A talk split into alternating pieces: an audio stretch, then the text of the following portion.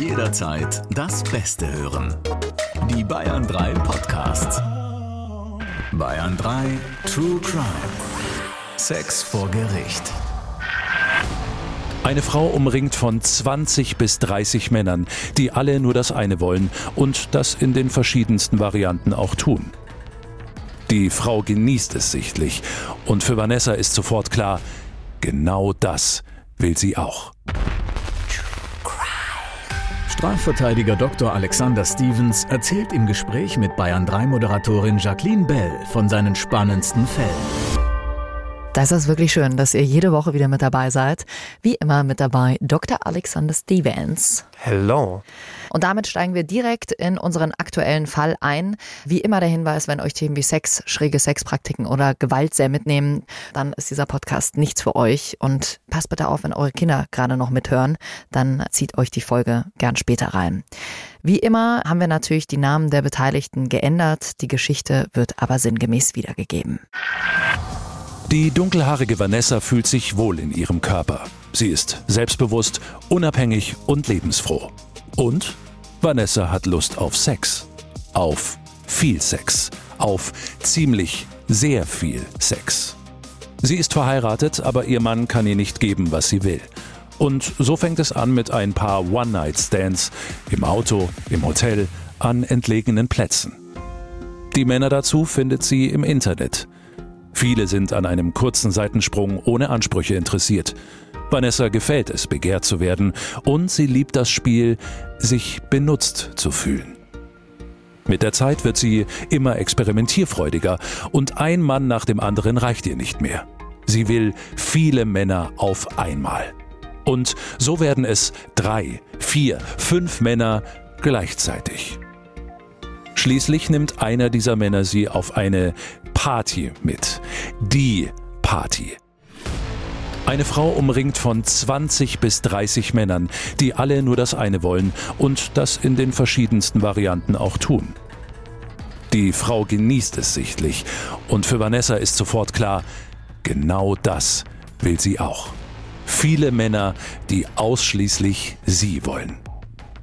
Beflügelt von diesem Gefühl holt sie sich mehr davon, immer mehr, wird regelrecht süchtig danach. Schließlich besucht sie jedes Wochenende eine dieser Sexpartys. Je mehr Männer es sind, desto mehr turnt es Vanessa an. Über die Zeit hinweg sind es bestimmt an die tausend Männer, mit denen sie Sex hat. Ihr Ehemann ahnt nichts davon. Bis zu dem Tag, als er Blut spendet und plötzlich die Nachricht bekommt, er ist HIV-positiv. Das kann nicht wahr sein, ist sein erster Gedanke. Lange versucht er, die Diagnose zu verdrängen und auch das, was sie möglicherweise bedeutet. Ist seine Frau ihm vielleicht nicht so treu, wie er dachte? Doch eines Tages kommt er nach Hause und erwischt Vanessa mit dem Nachbarn.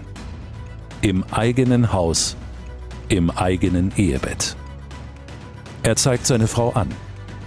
Was er zu diesem Zeitpunkt noch nicht weiß, der Nachbar war längst nicht der Einzige. Wenn man sich gar nicht vorstellen, wie er sich in dem Moment gefühlt hat. Also erstmal findest du raus, du bist HIV-positiv. Daran wird höchstwahrscheinlich deine Frau schuld gewesen sein. Und dann erwischst du sie letzten Endes auch noch in flagranti. Man will sich gar nicht vorstellen, wie diese Horrorvorstellung dann letzten Endes vor Gericht noch getoppt wurde, als er die komplette Wahrheit erfahren hat. Ich glaube, der Schock, der war nicht nur bei dem Ehemann zu spüren, sondern bei den ganzen Zuschauern, die da auch im Saal saßen. Eine so leise Gerichtsverhandlung, also mit Blick auf den Zuschauerraum, wo du nicht mal ein Räusper, nicht mal ein Rascheln, gar nichts gehört hast, hatte ich, glaube ich, noch nie. Mhm. Das glaube ich. Also Totenstille im Gerichtssaal letzten Endes. Ganz genau. Und einen wirklich wütenden Ehemann, der, also, ich weiß gar nicht, wie ich es beschreiben soll, schnaubend auf der Nebenklagebank saß. Also tausend Männer, das ist natürlich schon auch echt eine ordentliche Nummer. Man kennt es ja selber vielleicht aus Gesprächen in Beziehungen so, ah, mit wie vielen hattest du denn schon Sex? Ja, die Männer korrigieren ja immer ein bisschen nach oben, die Frauen tendenziell immer ein bisschen nach unten. Aber die Zahl ist schon sehr außergewöhnlich. Du hast ja Vanessa in dem Fall vertreten. Als sie dir das erste Mal von dieser Anzahl erzählt hat, gehe ich mal davon aus, dass du relativ souverän natürlich reagiert hast und dir nichts hast anmerken lassen. Aber was ist innerlich äh, da in dir vorgegangen? Was hast du gedacht? Du, also ich war jetzt nicht irgendwie sonderlich überrascht, denn ich kannte aus anderen Milieus in der homosexuellen Szene gibt es einen Club, da hatte ich auch schon einen Fall. Da hast du an einem Wochenende mit tausend Männern auf einmal Sex. Also nicht irgendwie über Jahre hinweg, sondern äh, der Deal ist, es sind genau tausend Leute in diesem Club. Das ist ein Club in Berlin. Und da hast du in allen Varianten ein ganzes Wochenende lang Sex und versuchst auf diese tausend sexuellen Kontakte zu kommen. Ach komm, nicht dein Ernst. Mhm. Also ist gar nicht so ungewöhnlich. Also wie du ja immer sagst, ja. es gibt ja nichts, was es nicht gibt. Also war das eigentlich eine sehr geringe Zahl. Auch so, ach du, 1000 äh, in den letzten Jahren, habe ich schon ganz anderes gehört. Alex, wie würdest du Vanessa beschreiben? Wie hast du sie so erlebt, als sie damals zu dir gekommen ist? Also sie sah ganz anders aus, als man sie sich vermutlich jetzt nach der Geschichte vorstellt. Sie sah aus wie eine Geschäftsfrau. Also ich, ich hätte sie so wie eine wie eine Bibliothekarin oder Bankerin, also wirklich völlig wertfrei, ohne diese Berufsständen zu nahe zu treten. Einfach so von der Optik her, vom Outfit, smart, Haare zum Dutt gebunden, Brille. Sie sah jetzt nicht aus wie eine Pornodarstellerin, um es so zu sagen. Mhm, ja. Okay. Ihr Mann hat sie ja dann wegen gefährlicher Körperverletzung angezeigt, weil er sich ja wohl durch sie mit dem HIV-Virus angesteckt hat. Heutzutage ist HIV zum Glück kein Todesurteil mehr. Mit der richtigen frühzeitigen Behandlung ist ja die Lebenserwartung in den meisten Fällen relativ normal. Ist denn damit der Vorwurf der gefährlichen Körperverletzung haltbar? Äh, wir hatten einen ähnlichen Fall ja schon mal in einem unserer Podcasts, wo es um einen möglicherweise perfekten Mord ging. Da war es ja so, dass eine Frau den Mann mit HIV angesteckt hatte und dann abgehauen ist und dann einen Suizid in einer Krokodilfarm vorgetäuscht hatte. Und da hatte ich ja erklärt, dass HIV früher letztlich ein Todesurteil war, sodass man auch durchaus daran denken könnte, das als Tötungsdelikt zu verfolgen. Nur reicht das nicht aus oder reichte das auch damals nicht aus, weil um wegen Mordes verurteilt zu werden, muss jemand tot sein und auch versuchter Mord langte von der Kausalitätskette her nicht.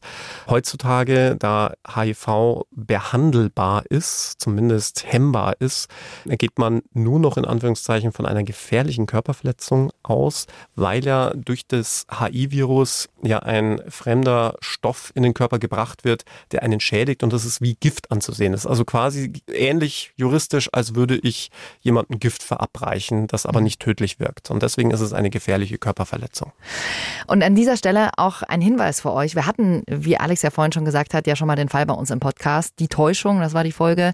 Und dazu haben wir auch eine Nachricht von der AIDS-Beratungsstelle Niederbayern bekommen. Die haben uns gebeten, in solchen Fällen äh, direkt mal aufmerksam zu machen, dass es das Angebot gibt, sich ja kostenfrei testen zu lassen. Geht ganz schnell an ganz vielen Stellen. Und ja, dann kann man heutzutage auch rechtzeitig medikamentös eingreifen.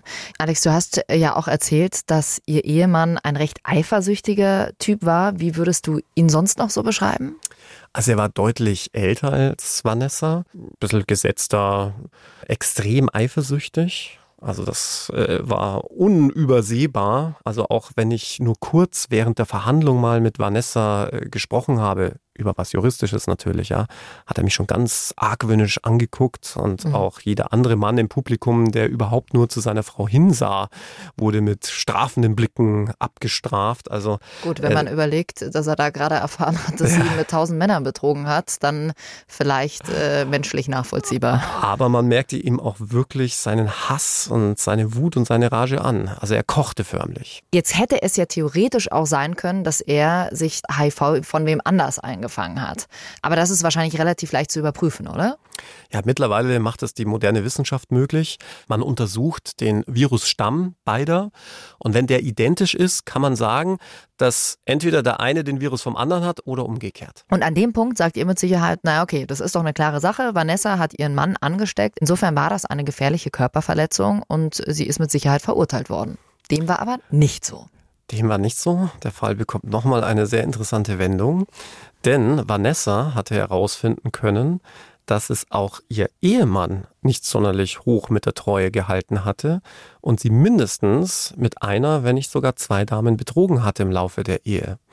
Und jetzt endlich kommen wir mal zu diesem sagenumwobenen Satz in dubio pro reo, im Zweifel für den Angeklagten, denn ich hatte es ja gerade erwähnt, man kann natürlich bei den beiden Leuten, die jetzt HIV haben, nachweisen, dass es derselbe Virus ist, Ja, man kann aber nicht nachweisen, wer von wem infiziert wurde. Es kann so, natürlich auch sein, dass der Ehemann letzten Endes sie infiziert hat. Sodass nicht auszuschließen war, dass der Ehemann sich bei einer seiner Bekanntschaften das HI-Virus eingefangen hat und damit seine eigene Frau angesteckt hat. Das heißt, Vanessa ist dann freigesprochen worden? Genau. Und weil du vorhin sagtest, er ist ein sehr eifersüchtiger Typ gewesen. Ich habe ja oft immer, aber das ist natürlich nur so ein persönliches Gefühl, wenn jemand wahnsinnig eifersüchtig ist, dann kommt mir das immer ein bisschen komisch vor, weil ich immer das Gefühl habe, dass das oft diejenigen sind, die es mit der Treue auch nicht so genau nehmen. Könnte was dran sein. Ja. Du hast dich ja auf Sexualstrafrecht äh, spezialisiert, Alex, und da wirst du es wahrscheinlich auch oft mitkriegen, dass in Beziehungen nicht so offen geredet wird, äh, wie man das eigentlich tun sollte. Ne? Also theoretisch hätte sie ja auch zu ihrem Mann gehen können und sagen können, hey, ich brauche das, finden wir da irgendeine Lösung. Aber das findet ja meistens überhaupt nicht statt in Beziehungen, oder? Ja, die Kommunikation ist oft das Problem. Übrigens auch bei den Sexualstraftaten.